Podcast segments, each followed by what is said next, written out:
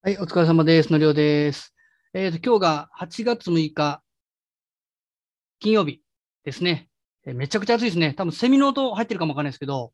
えー昨日が大阪39度とか、全国的にも超激アツで大変なんですけど、えーまあ、この季節用品っていうのがあって、夏に売れる商品。まあ、これですね。プール。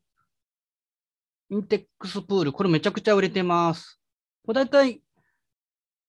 1万円ぐらいで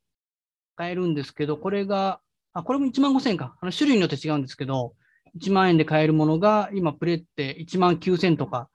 で、ちょっと先見ると、去年なんかもちょっとコロナがあったんですけど、2万9千、3万ぐらいまで跳ね上がってます。で、これ、まあ、全期間で見ると毎年夏上がるんですね。毎年夏に上がるという商品があります。で、まあ、春、夏、秋、冬ありますけども、夏、やっぱりこの暑さ対策がめちゃくちゃ売れます。それぞれの季節によって売れるんですけど、まあ、夏だったらプールとか、あとかき氷機、今年結構群がりましたね。かき氷機、えー、あとは扇風機とかですね、あとアイスの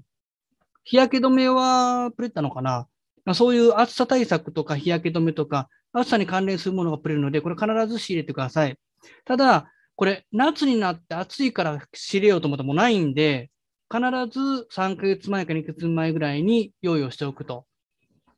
ただ、これもう今8月になったらもう指令できないんで、これどうするかというと、来年に向けて今プレってる商品をリスト化しておく。これめちゃめちゃ重要です。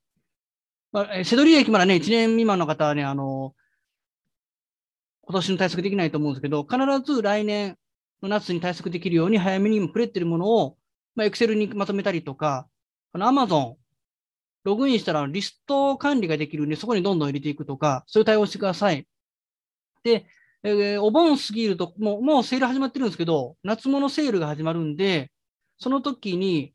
扇風機とか、あとサーキュレーターっていうのはぐるぐる回るやつ、まあ、どっちもありますけど、そういうのが一気に下がるんで、あとそうめん系、冷やし、流しそうめん系の中ありますよね。くるくる回るやつ。まあ、それもくるくる回るんですけど、そういうのがどんどんセールで下がってくるんで、安く仕入れて一気に売り抜くと。まあ、店舗もね、やってくださいね。ネットもいいですけど、